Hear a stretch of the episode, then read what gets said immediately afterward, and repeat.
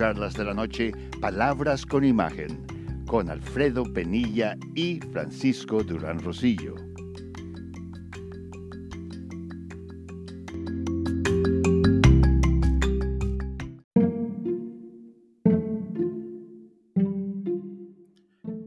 ¿2021?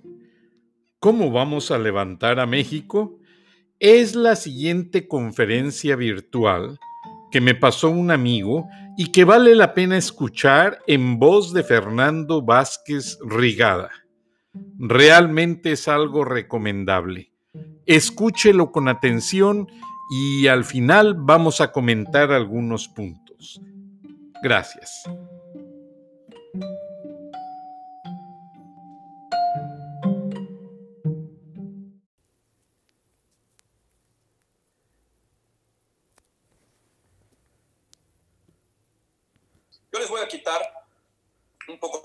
Media hora de su valioso tiempo eh, con un doble propósito. El primero es elevar una voz de alarma con respecto a lo que está pasando en nuestro país y el segundo es un llamado a la acción. Primero comienzo con la voz de alarma. Tengo la absoluta certeza de que México, como lo conocemos, está en peligro de extinción. Y voy a repetir lo que acabo de mencionar para que podamos todos valorar el peso de estas palabras. México, como lo conocemos, está en peligro de extinción. Pero también hay un llamado a la acción porque eh, me parece que hoy tengo buenas noticias. Eh, para mí no tengo la menor duda que si la sociedad y las oposiciones a este régimen hacen lo que corresponde a partir de este momento, podemos ganar el 21 y levantar al país. Eso es lo más importante eh, que les quiero dejar como este mensaje. ¿Por qué refiero que México está en peligro de extinción? Todos ustedes son eh, empresarios, estudiosos y conocen muy bien en general las cifras. Nosotros vamos a estar algo más de una hora eh, juntos en este seminario. Déjenme decir lo que va a pasar en el país en esta hora, mientras nosotros estamos teniendo este diálogo. En esta hora, 463 familias mexicanas van a perder su empleo. Siete empresas van a cerrar para siempre. 255 mexicanos se contagiarán de COVID y 28 morirán de esta enfermedad. 20 mexicanos serán ejecutados. En esta hora Pemex va a perder 257 millones de pesos y la Comisión Federal de Electricidad 57. Habrá en esta hora 1.366 familias que entren a la pobreza. Porque según las cifras de Coneval, este desastre se va a resumir al final en una tragedia humanitaria que es que 12 millones de mexicanos ingresen a la pobreza este año que son 12 millones de personas, es la totalidad de cualquier país centroamericano con la excepción de Guatemala. De ese nivel es el desastre que estamos viviendo en México y por eso digo que estamos en peligro de extinción, pero también digo que como toda especie que está en peligro de extinción, si se actúa a tiempo se puede rescatar. ¿Cómo llegamos hasta aquí? Yo creo que los eh, votos en una elección se cuentan, pero sobre todo se tienen que leer. Y eso es lo que tenemos que hacer para entender lo que sucedió y sobre todo lo que puede suceder en el 2021. Eh, yo, como escucharon en voz de Alfonso, eh, estuve participando en una de las campañas presidenciales. En diciembre de 2017, en la primera serie de encuestas muy grandes nacionales que hicimos, nos encontramos lo siguiente diciembre del 2017, el 80% de los mexicanos querían un cambio. Y de ese cambio, de ese 80%, el 60% quería un cambio radical en el país. Evidentemente esas eran muy malas noticias para la campaña en la que yo estaba trabajando. Pero independientemente de eso, verán que el sentimiento predominante que definió a esa elección fue el enojo, el hartazgo. La gente estaba enojada en México. Y quería exactamente lo que recibieron, un cambio radical. Nunca entendieron hacia dónde era ese cambio y la magnitud del peligro que implicaba ese cambio, pero por eso votaron. Y esto es muy eh, importante recordarlo, porque si nosotros, como creo que todos los que estamos aquí, tenemos la intención de ganar la elección del, del año 2021, tenemos que encontrar la fórmula de decirle a esas personas que estaban muy enojadas hace dos años que hay una forma de cambiar para mejorar, que no necesariamente el cambio tiene que ser este que estamos viviendo, en donde prácticamente a todos nos está yendo mal. Punto número uno. Y punto número dos, no podemos estar repitiendo que lo que estábamos haciendo antes estaba bien. Y no estoy diciendo, y aclaro, que no lo estuviera. Lo que estoy diciendo es que la gente no lo cree. Y si la gente no lo cree, no va a votar por esa opción. Tenemos que refrasear y reinventar una nueva oferta para ofrecer el cambio, eh, un cambio que sea más amplio. Ese fue el primer motivo de cómo llegamos aquí. Y el segundo motivo fue que hay una gran distorsión electoral en México por un mal diseño legal de las elecciones.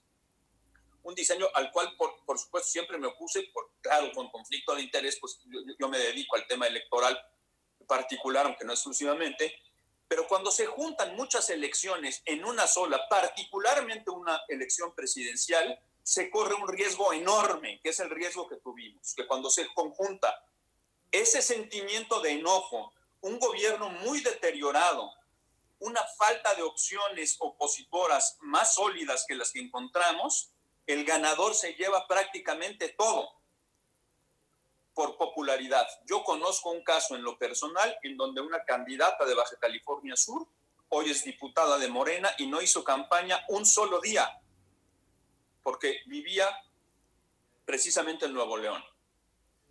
Eso es lo que ocurrió y, y hubo una gran distorsión electoral que hoy estamos pagando caro. Y al final me parece que hay una gran mayoría de mexicanos que se están dando cuenta que la peor decisión que uno puede tomar en su vida es la que se toma enojado. Porque después cuando pasa el enojo, empezamos a ver las consecuencias y frecuentemente nos arrepentimos de lo que ocurre.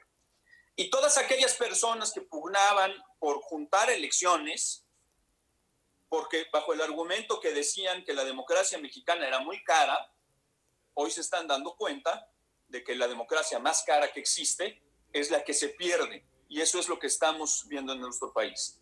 ¿Por qué?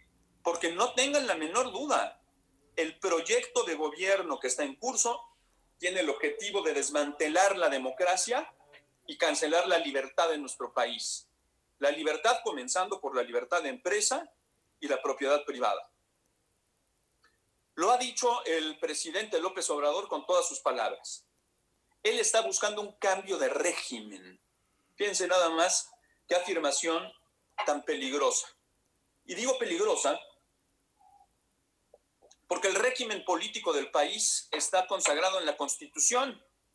No hay más. Y la Constitución nos dice que el régimen político de México es una república democrática, representativa y laica.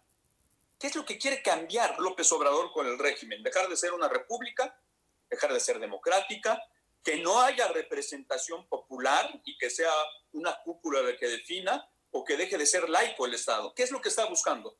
La afirmación de que busca un cambio de régimen es gravísima y la gente no lo está calibrando así.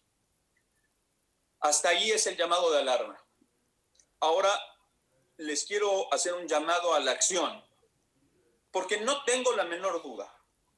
Ustedes y nosotros, que somos las oposiciones del país, tenemos la posibilidad de levantar a México. Y tenemos una cita concreta, el año 2021, 6 de junio del año 2021. Déjenme ser absolutamente claro con ustedes. Si no ganamos esa elección, no hay 2022. Porque de nueva forma viene la elección más grande de la historia.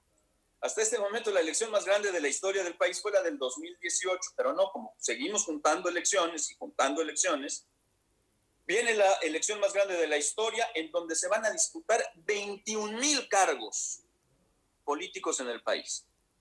viene la renovación de la mitad de las gubernaturas de la República. 27 congresos estatales, posiblemente aumente a 29 por el tema de la pandemia, 29 congresos estatales, los ayuntamientos de 28 estados de todo el país y, ojo, la Cámara de Diputados. Es decir, si ganamos, ganamos mucho y si perdemos, perdemos todo. Pero es posible derrotar a Moreno. Y les voy a dar eh, cinco argumentos por los cuales fundamento esta afirmación. Primero, el desencanto hunde. No hay la menor duda de que esto está ocurriendo. Hay un desencanto en todo el país.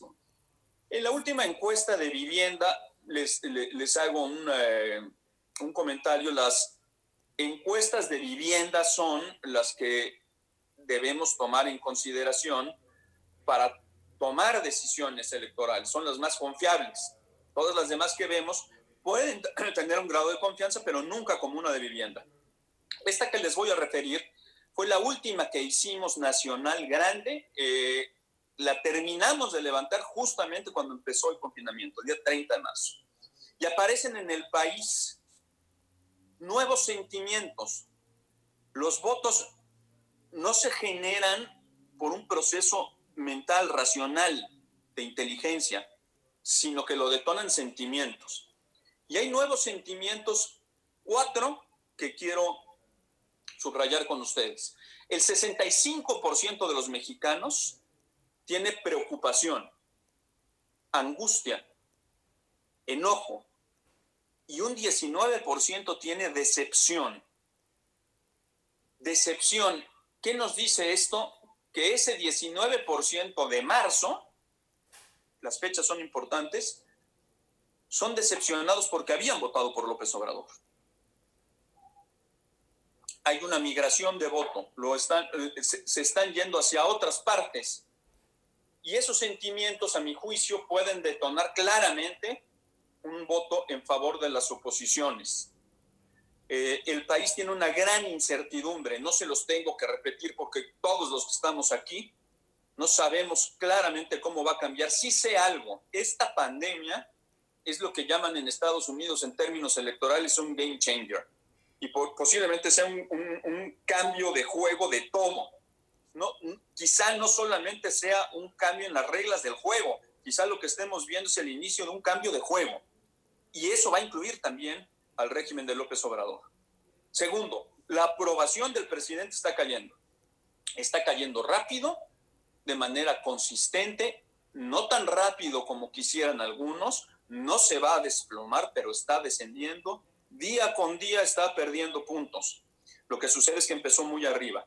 Hoy el promedio de 14 encuestas que, se publican sistemáticamente en el país, al día domingo, digo día domingo porque ayer salieron otras, posiblemente la aprobación sea más baja, nos dice que tiene un 52% de aprobación contra un 43% de desaprobación.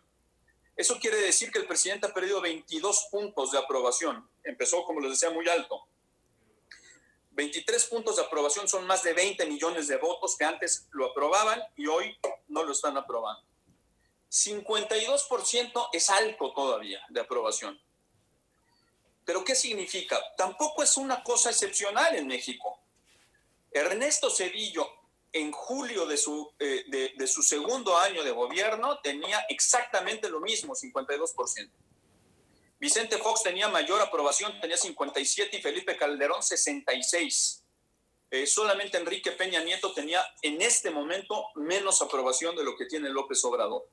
Entonces, ¿esa aprobación alta? Sí. ¿Es histórica? No. Es un fenómeno más o menos normal. Lo que importa es la tendencia y la tendencia es así.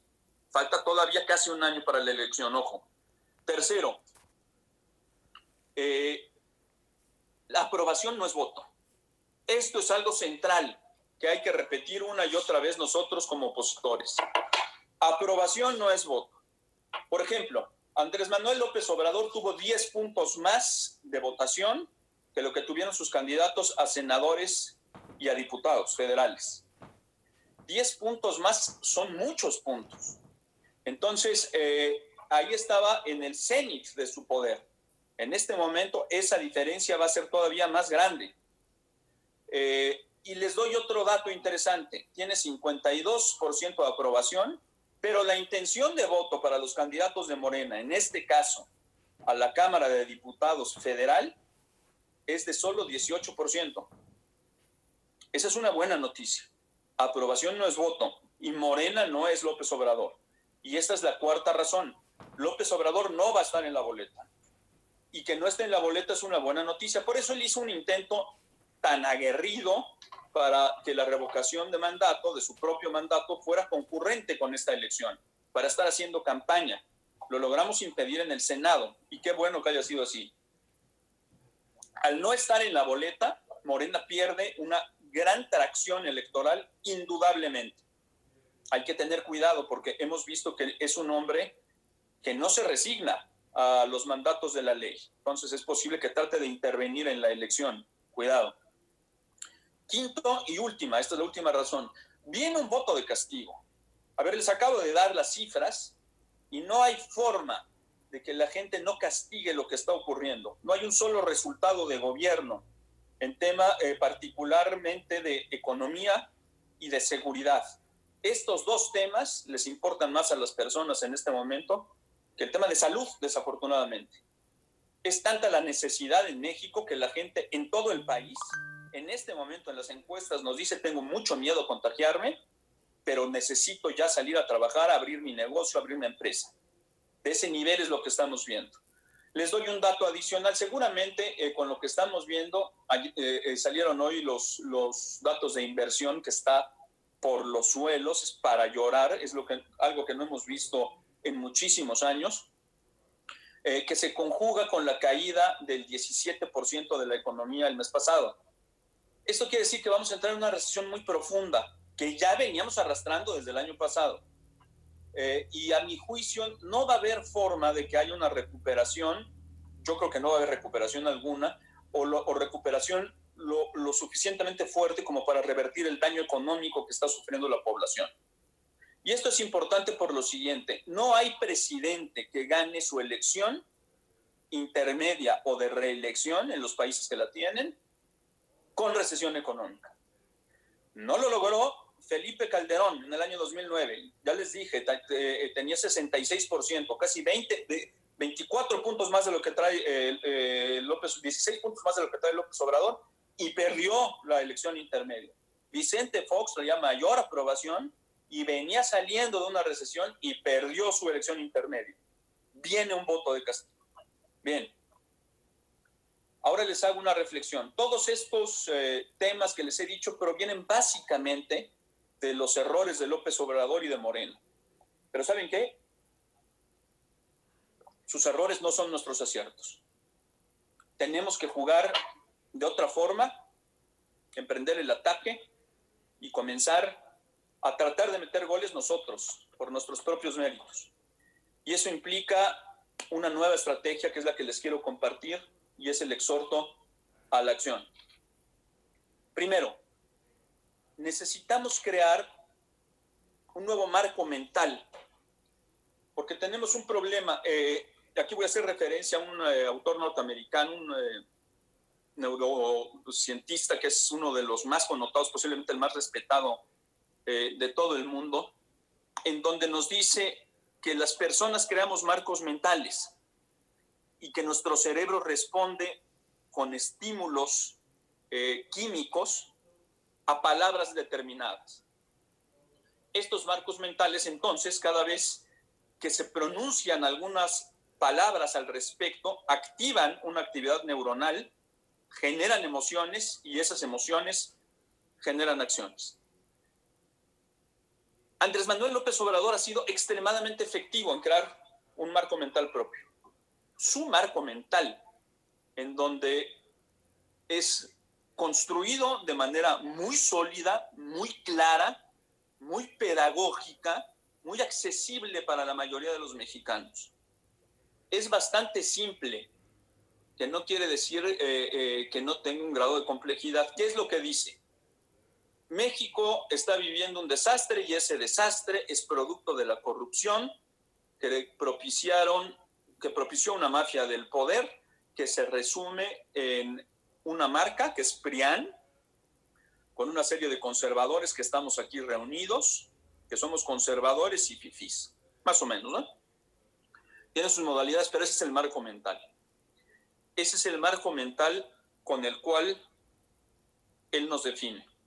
Y se define a sí mismo como un presidente que va a pasar a la historia, que encabeza una cuarta transformación, que encabeza un movimiento de regeneración nacional. Ese es el marco mental. Lo que sucede con los marcos mentales es que cuando nosotros queremos refutarlos y utilizamos el vocabulario de ese marco mental, lo que hacemos es reforzarlo, aun y cuando lo ataquemos. Entonces, primera recomendación, no usen jamás, si quieren criticar a López Obrador, una de sus palabras. Nunca me van a oír decir cuarta transformación, eh, morena, fifís, conservadores, neoliberales. Cualquier cosa que digan al respecto con esas palabras entra en su marco mental y él gana. Eh, la segunda recomendación es, tenemos que crear nuestro propio marco mental como opositores y comenzar por definirnos. Yo creo que no hemos logrado tener una definición clara. Abundaré esto al respecto. Y también tenemos que señalar cuando señalemos los errores de López Obrador, definiéndolo con lo que son. Fíjense que eh, eh, la, sagacidad y la inteligencia de este hombre.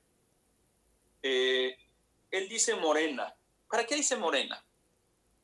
Para no decir partido político. La palabra partido político tiene una connotación terrible en todos los mexicanos, con toda la razón además. ¿Por qué dice cuarta transformación para no decir gobierno? Y además, al decir cuarta transformación, ¿Qué les viene a la mente? Cuarta transformación es un proceso muy largo, muy amplio.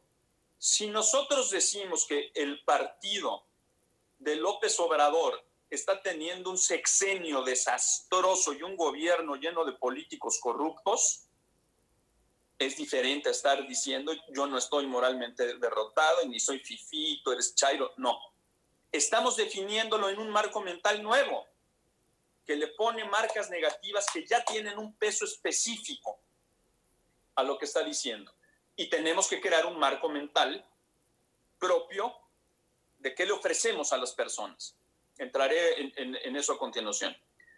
Segunda recomendación, tenemos que tener un enfoque muy preciso, muy ajustado de lo que vamos a hacer a partir de hoy y hasta la elección del 6 de junio. ¿Qué significa tener un enfoque? ¿Ustedes saben cuánto vive un organismo? Un organismo vive no hasta lo que resiste su órgano más fuerte, sino hasta que su órgano más débil deja de funcionar. Me explico. Yo puedo tener un corazón muy fuerte, muy potente, hago ejercicio, etc.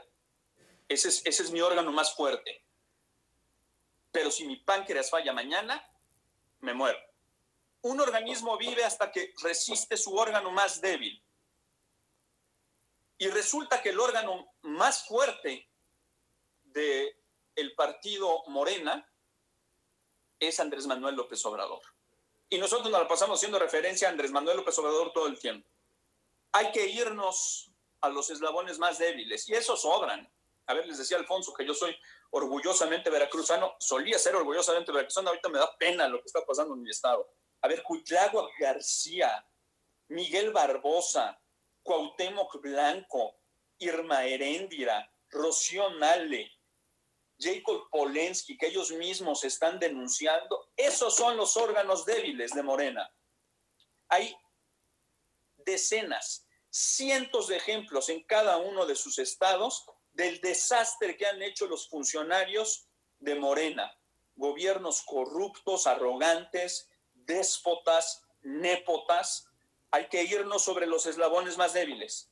Sería un error muy grave convertir una elección tan grande, que es una dinámica muy local, recuerden todos los cargos que les comenté que estaban en disputa, convertirlo en un plebiscito sobre López Obrador. No es un plebiscito sobre López Obrador, es sobre sus estados y lo que la gente en sus estados puede perder como perdieron la gente que vive en Puebla.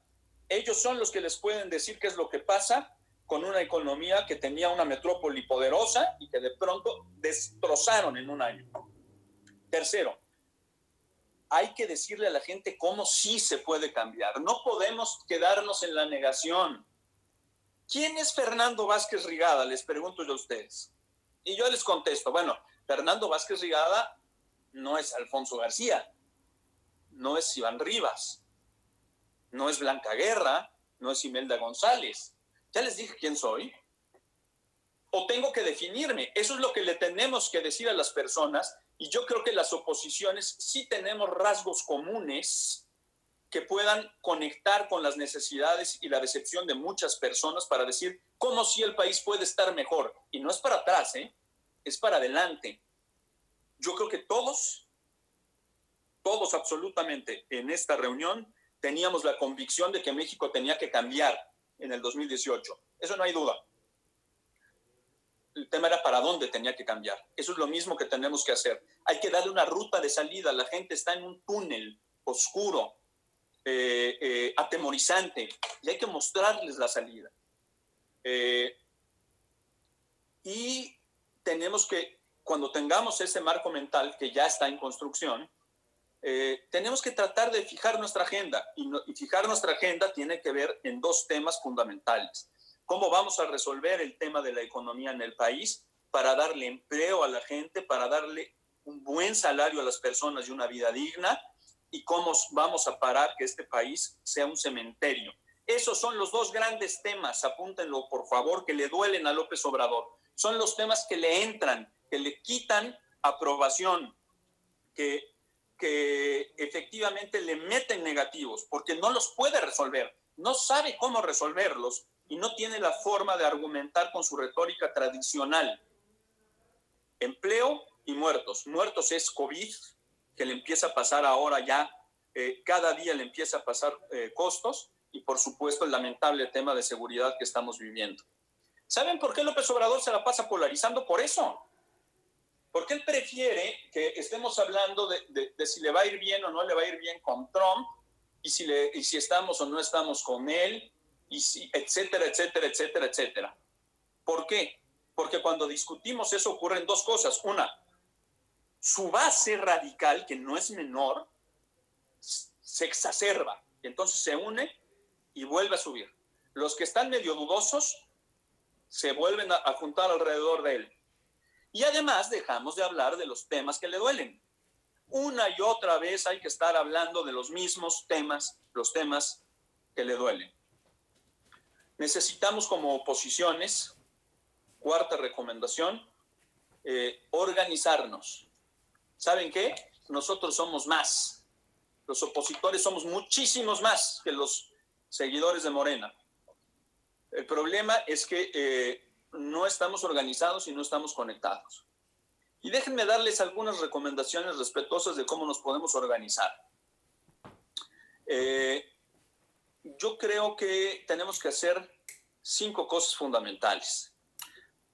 La sociedad civil eh, y el, eh, el, nuevo tipo de ciudadano, particular, aunque no exclusivamente los jóvenes, se juntan alrededor de causas. Causas que no necesariamente puedan ser, eh, necesiten ser tan grandes y tan gloriosas y a lo mejor tan aceptables como salvar a la patria, sino, por ejemplo, rescatar tortugas, salvar mascotas, energías renovables, medio ambiente, eh, niños de la calle. Esas son causas, esas son causas. Eh, y por tanto tenemos que encontrar cuáles son nuestras causas. Aquí nos, eh, nos decía Iván que había alrededor de, somos como 500 empresarios reunidos aquí. Bueno, pues de entrada hay que buscar cuáles son las causas que le interesan a la gente que está a nuestro alrededor. Si le tratamos de poner un membrete demasiado grande, a lo mejor la gente no jala.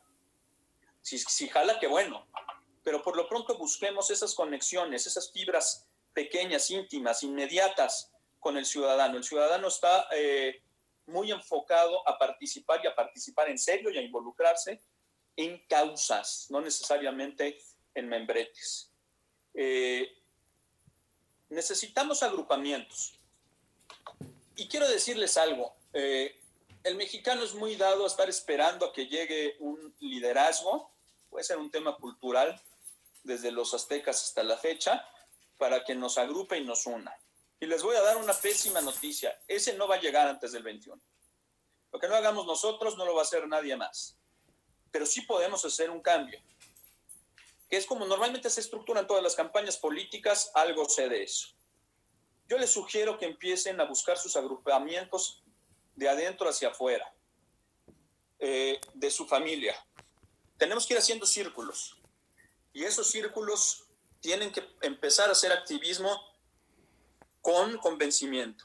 Nuestros trabajadores en nuestras empresas, no importa el tamaño, hay que comenzar a trabajar con ellos. Después las familias de trabajadores y después nuestros amigos. Como ven, son círculos que van de nuestro círculo más cercano al más amplio que podamos hacia afuera. Señores, no hay esfuerzo pequeño. Diez votos son diez veces mejor que cero. Y lo que necesitamos son votos y necesitamos ganar 151 distritos para quitarle el Congreso. Y necesitamos ganar el mayor número de gubernaturas y de alcaldías. Y una vez que tengamos esas causas y agrupamientos, se necesita interactuar. Eh, la comunicación moderna y el activismo moderno se nutre mucho de la interactuación entre las personas. Y ahorita la, tecnología, lo estamos viendo hoy, eh, implica la facilidad de tener un gran eh, intercambio. La gente quiere expresarse de ida y vuelta, por eso han cambiado tanto la naturaleza de la comunicación. Redes de WhatsApp poderosísimas. Creen sus redes de WhatsApp. Hay dos formas de crear, es grupos de WhatsApp o listas de difusión de WhatsApp. Las dos son importantes.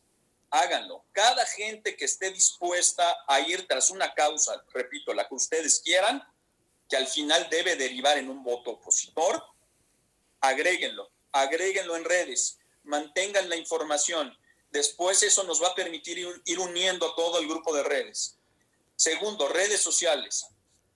Son importantes las redes sociales, hacen contrapeso a las redes sociales, participen en la red social que les guste, participen, muévanse, pero no se queden nada más en la red social. ¿eh?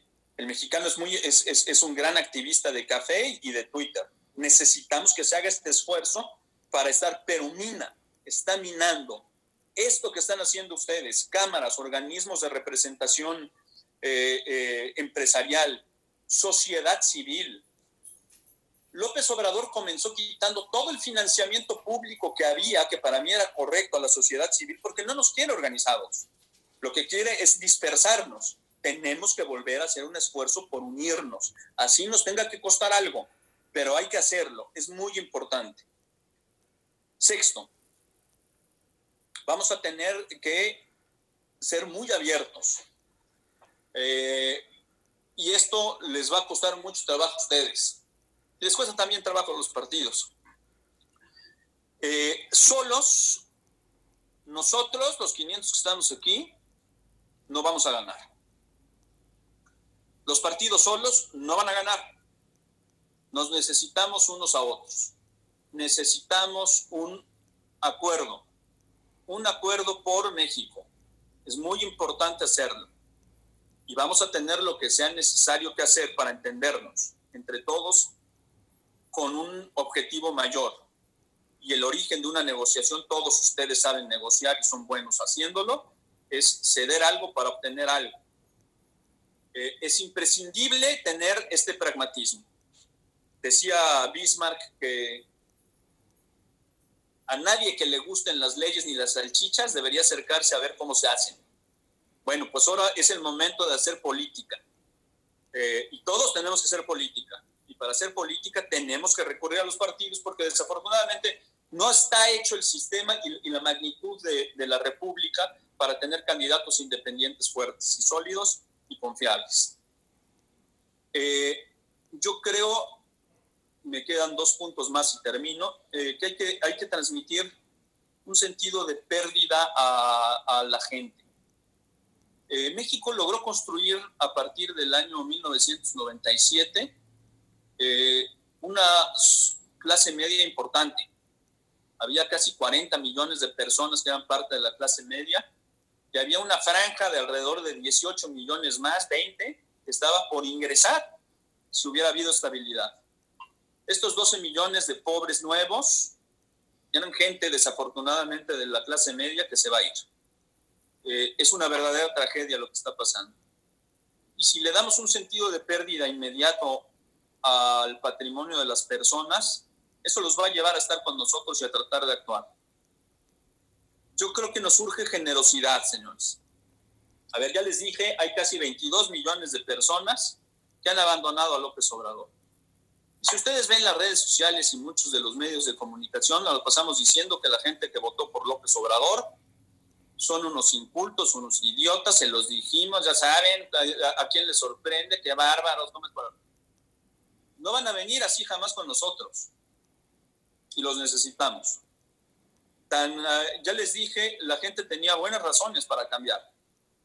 Y les dije también que lo han abandonado en su aprobación. Y si han abandonado su aprobación después de que votaron por él, significa que son gente inteligente, que supo rectificar y reconocer que había un error y hay que abrirles las puertas y darles la bienvenida con generosidad. Último punto, necesitamos una altísima participación ciudadana. Ojo, altísima participación ciudadana. Si tenemos 57 o 56% de participación, vamos a perder la elección. Tiene que salir la ciudadanía a votar en masa. Entre más participación, menos peso las redes clientelares que está atendiendo, que son poderosas, pero no son invencibles. Más participación. Con esto termino. Eh, hay que hacer entre nosotros mismos primero, eh, si les convencieron estos argumentos que les di, así lo espero. Eh, no tengo duda que vamos a ganar en el 2021 y esto implica primero que nada recuperar el optimismo. Sí se puede derrotar a Morena y lo vamos a derrotar. Somos más los que estamos en contra de este proyecto de destrucción del país. Somos más los que queremos reconciliar a México con el trabajo y con el mérito de las personas somos más los que no nos han regalado nada en nuestra vida, hemos estudiado, nos hemos doblado el lomo, desvelado, trabajado día y noche para levantar nuestras empresas, ayudar a las familias que trabajan con nosotros y darles una vida digna. Y hay muchísima gente en México que quiere lo mismo, que quiere su negocio, que quiere emprender, jóvenes que quieren salir a estudiar al mundo como muchos de nosotros lo hicimos para conocer otras cosas y regresar y hacer de este país un país grande. Y somos más los que no vamos a permitir que estos hombres y un grupo de fanáticos nos quiten lo que hemos hecho. No tengo la menor duda, recuperemos el optimismo y contagiemos de este optimismo a los demás. Somos muchos, muchos, muchos opositores. Y si nos convencemos, vamos a ganar la elección, los vamos a, les vamos a barrar las manos, vamos a levantar a México y vamos a hacer de este país un futuro brillante. Muchas gracias.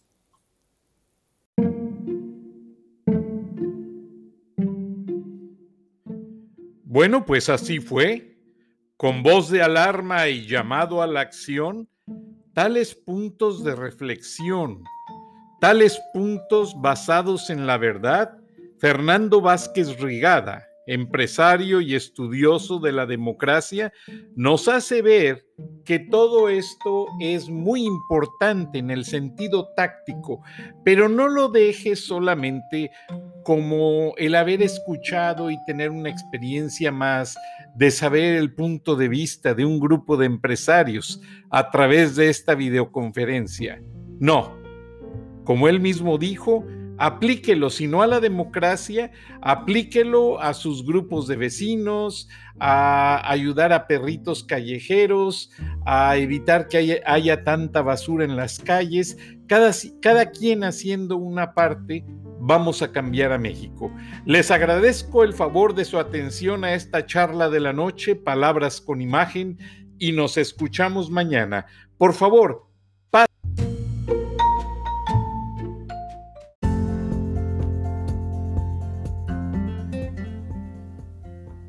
escuchaste el análisis de la noticia transparente como el agua con Alfredo Penilla y Francisco Durán Rosillo.